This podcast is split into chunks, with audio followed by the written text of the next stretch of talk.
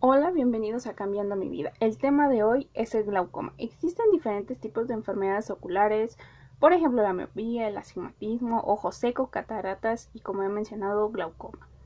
¿Cómo detectar si tengo alguna de estas enfermedades? Pues hay unas como la miopía que realmente son muy... los efectos, por así decirlo, son muy claros para la persona porque no alcanza a ver. Entonces, hay unos que son detectables de forma muy sencilla, hay otros que no. Entonces es importante que tengamos que ver esto. O sea, hay que considerar que hay unas que se notan y hay unas que no se notan. Las enfermedades son hereditarias en algunos casos, claro que sí. Como la miopía.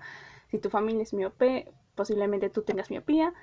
El glaucoma es hereditario también. Entonces, hay que checarlo, hay que ver, preguntar si nuestro familiar, mamá, papá, abuelos, incluso bisabuelos tuvieron alguna enfermedad para saber y si podemos descartar alguna de ellas. Eh, algo que he escuchado y a la actualidad ya no estoy de acuerdo con ello es que normalmente la gente no va con un especialista, no va con un oftalmólogo.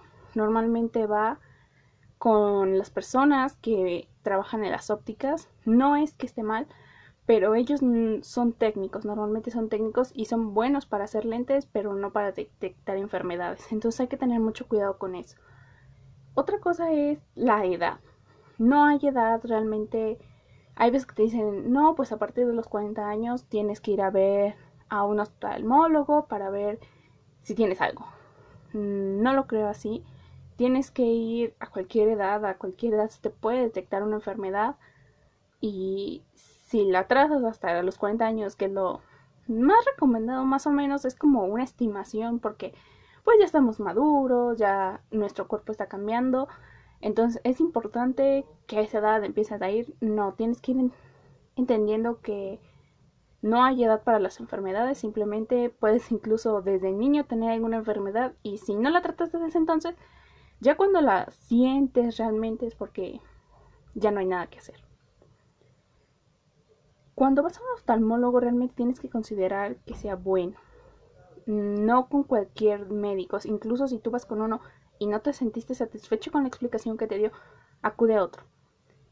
Este, también esto es muy importante porque cuando yo fui con un médico me dijo que yo lo que tenía era ojo seco y resultó que no tenía ojo seco ni siquiera.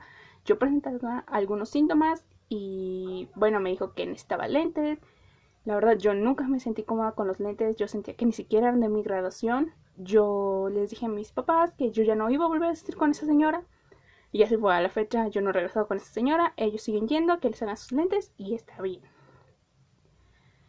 Ahora, el glaucoma eh, hay dos tipos de glaucoma, el de ángulo cerrado y el de ángulo abierto.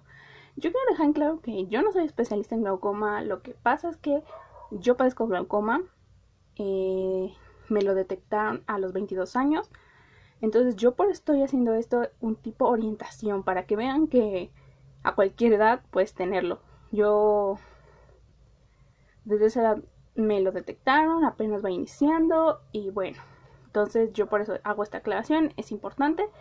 Entonces, ¿tiene síntomas? Es una enfermedad relativamente asintomática. Yo sí tenía algunos síntomas. Eh, me dolía la cabeza muy constantemente, tenía el ojo, parecía que estaba drogada, tenía ojos amarillos. Y principalmente esos eran mis dos principales síntomas, dolores muy fuertes de cabeza y mis ojos muy amarillos. Entonces, bueno, puede que sí los tengan, pueden que no los tengan no necesariamente es una persona adulta, como lo he dicho, o sea, yo tengo, em, sigo estando joven, como les mencioné alguna vez, me lo daron a los 22 años, yo obviamente desde más joven tal vez lo presenté, pero pues como no había asistido con un doctor, yo no lo sabía. Entonces tampoco es una enfermedad solamente de diabéticos. Esta enfermedad se desarrolla potencialmente en personas diabéticas y por lo tanto las personas diabéticas tienen que asistir con mayor regularidad con un oftalmólogo porque pueden desarrollar esto y es una de las principales causas de ceguera en el mundo y en la gente diabética, por eso la gente diabética luego pierde la vista por ese tipo de enfermedades. Y pues hay veces que nunca lo saben, nunca se enteran de que piensan que solo con medicamentos para tratar la diabetes es más que suficiente. Hay veces que no vemos que puede afectar otras zonas y esto es importante. Ahora, cuando tú vas al médico, te lo detectan, este especialista te manda a realizar unos estudios. Algún, los principales son el OCT y el campo visual. Son indoloros, completamente indoloros, no se siente nada, más bien uno está más nervioso por los resultados que por el mismo estudio. No te pasa nada si tú estás, pues sí, estás nervioso como en todo tipo de estudio, pero no te duele, no te duele nada, solo es un poco fastidioso el campo visual porque tienes que hacer algunas pruebas y todo eso, tienes que apretar un botoncito que cuando tú ves un puntito blanco y eso es todo. Dura, que será, tres minutos, la verdad. No sé, a mí se me hace muy largo, pero más que nada es fastidioso por el tiempo y por lo que tienes que hacer, pero ni siquiera duele. No te ponen anestesia, no nada. Pero sí tienes que ir acompañado. Siempre cuando te hacen ese tipo de estudios tienes que ir acompañado de preferencia. Eso sí es algo que te piden. Ahora, los tratamientos. Eh, yo ocupo gotas. Ahorita estoy ocupando un doble hipertensivo. Yo empecé con un hipertensivo, hipertensivo sencillo. Ahorita me subieron la dosis. Yo he estado muy bien con ese tipo de dosis.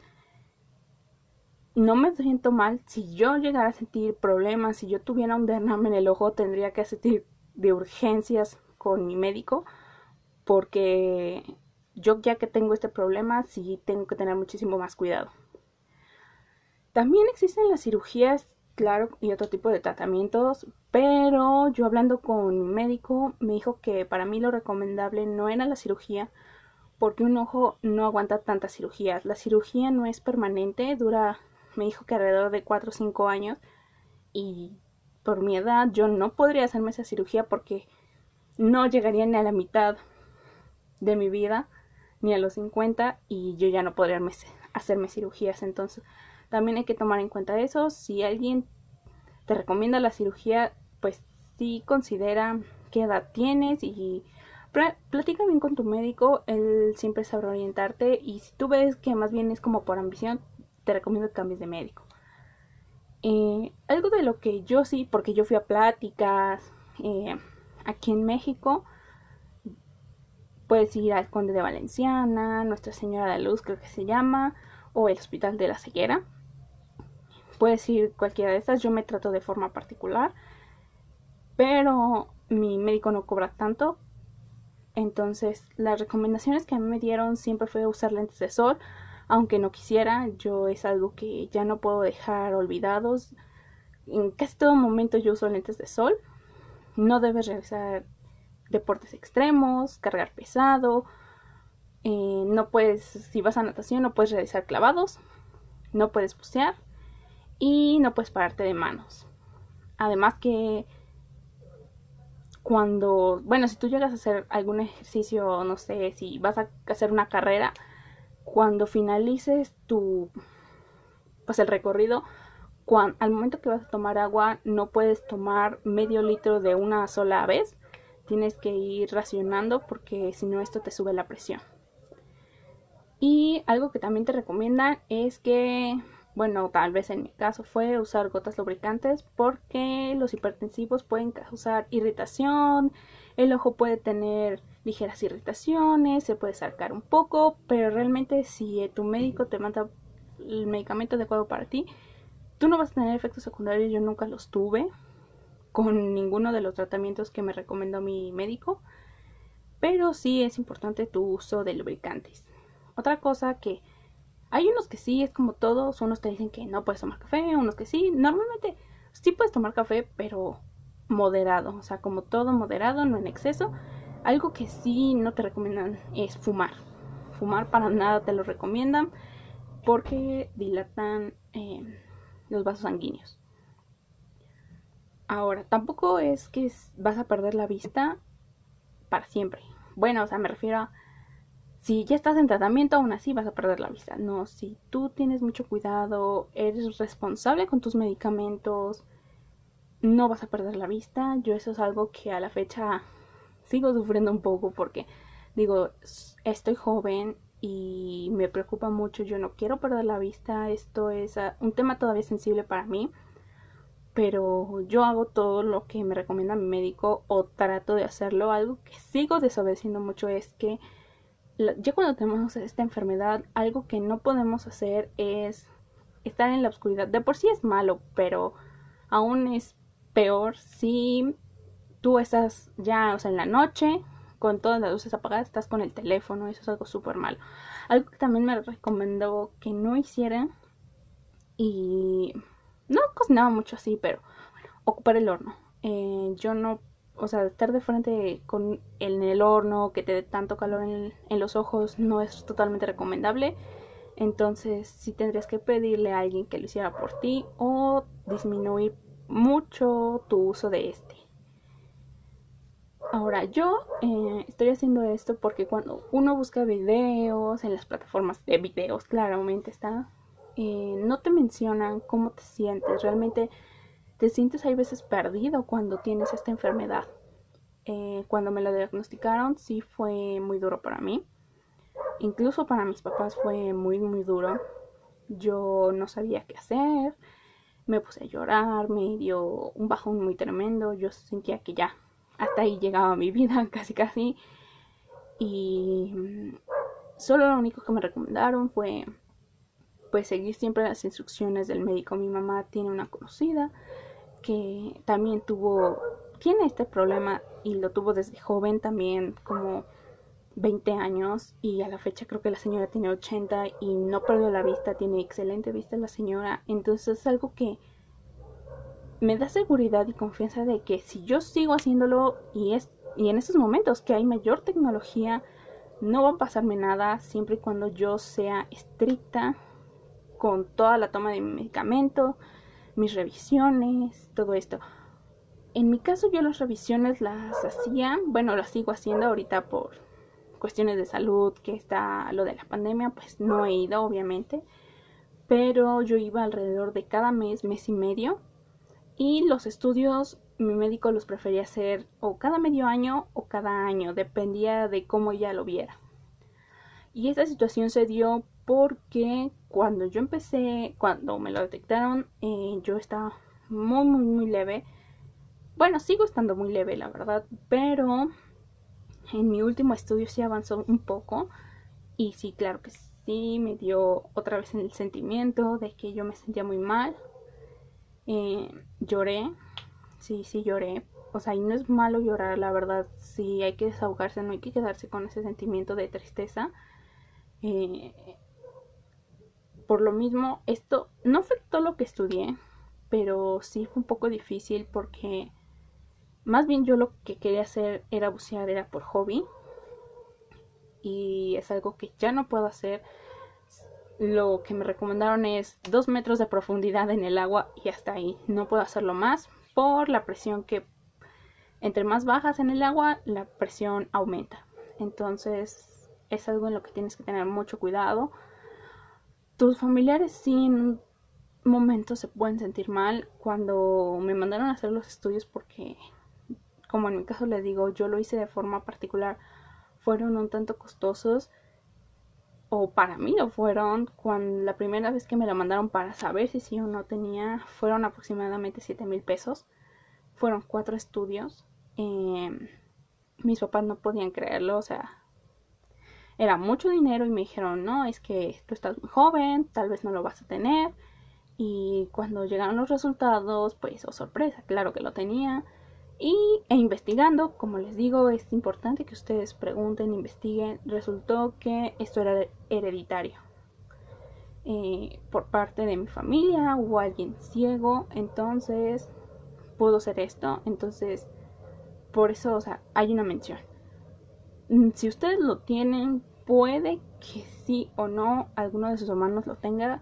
Por ejemplo, en mi caso, yo lo presento, mi hermano no lo presenta ni siquiera necesita lentes, él tiene una vista excelente, está sano de la vista y pues yo necesito, estoy en una gradación muy baja, cuando fui a hacerme unos lentes me dijeron que pues más bien ahorita en este momento no era necesario, más bien yo iba a gastar dinero nada más.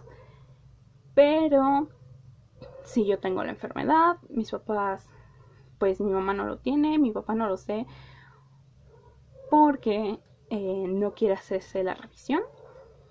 Entonces, por eso les digo que tampoco hay que dejar de lado esto. Yo cuando les digo, lo supe, yo empecé a tomar un poco más de conciencia sobre mí misma, sobre mis cuidados, sobre mi salud.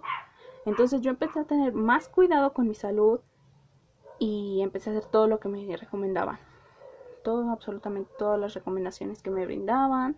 Mis médico, mi médico, eh, tanto mi médico oftalmólogo de cabecera como con el especialista que me mandó. Entonces siempre hay que tener cuidado. Eh, hay que hablarlo con los familiares, sí, porque ellos a veces que tienen que comprender ciertas actitudes que uno va tomando con respecto a su vida, a su salud y que esto puede, sí, puede ir empeorando, por así decirlo, si tú no te cuidas. No es una enfermedad reversible. Si pierdes, cuando vas perdiendo la vista con esta enfermedad es para siempre, no la recuperas nunca. Entonces bueno, eso es todo. Espero que les haya gustado. Si les gustó, compartan. Y si no, ya saben, pueden mandarlo al diablo, quemarlo, lo que ustedes gusten. Y hasta luego.